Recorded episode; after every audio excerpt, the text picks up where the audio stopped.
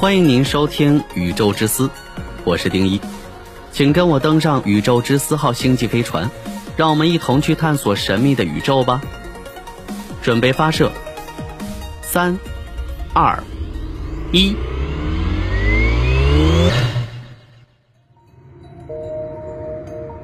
进化论强调生命一直在进化，为什么现代人类停止进化了呢？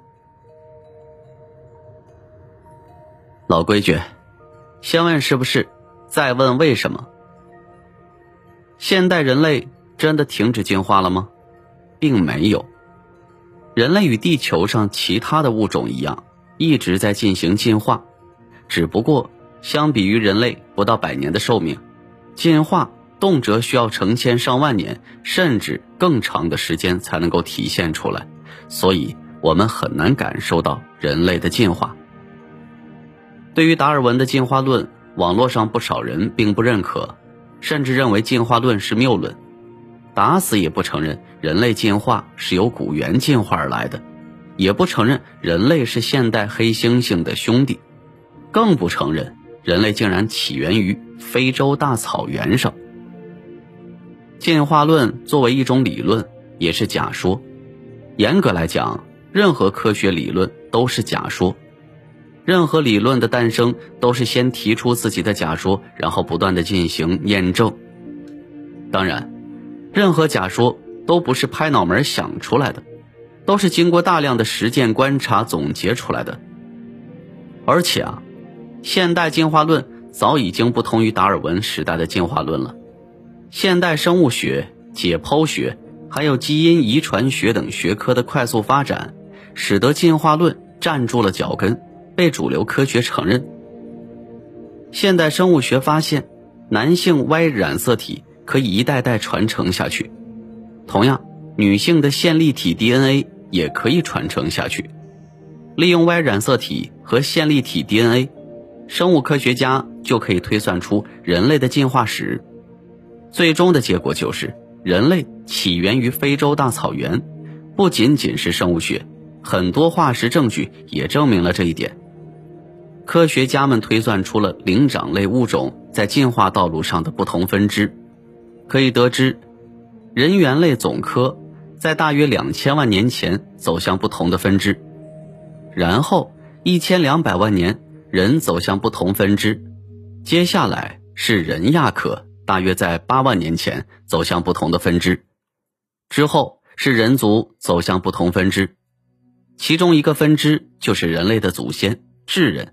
另外一个分支就是黑猩猩，也就是说，智人和黑猩猩大约在五百万年前就走向了不同的分支。地球生命的进化过程就像是一棵成长的大树一样，会长出很多的分支。当然，人族到其中一个分支智人，中间也经历了很多的细小的分支。除了智人，还有其他人种。不同人种的进化都需要漫长的时间的积累，绝对不是几年、几十年就能体现出来的。进化的过程为何会如此的漫长？主要是因为，一旦一个物种适应了周围的环境，物种就会趋于稳定。因为任何一个物种存在的基本条件就是保持基因的稳定性，这样才能够让一个物种更好的传递自己的基因。当然，这种稳定是相对的。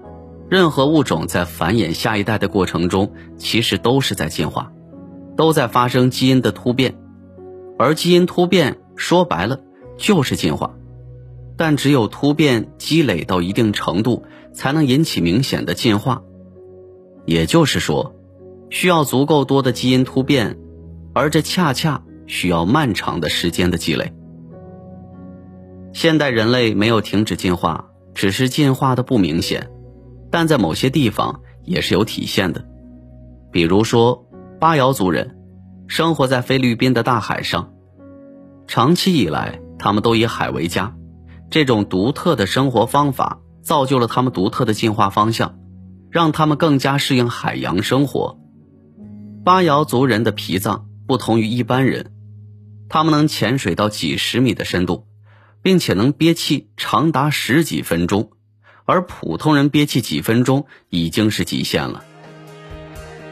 随着时间的推移，巴瑶族人适应海上生活的能力越来越强，最终甚至可能进化出两栖物种，既能适应陆地生活，也能适应海洋生活。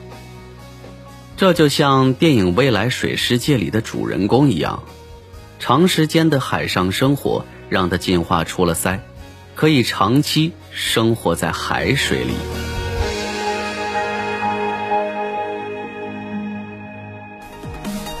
好了，以上就是本期的宇宙之思节目，我是丁一，喜欢的话点击订阅不迷路。宇宙之思，让您了解更多的宇宙知识。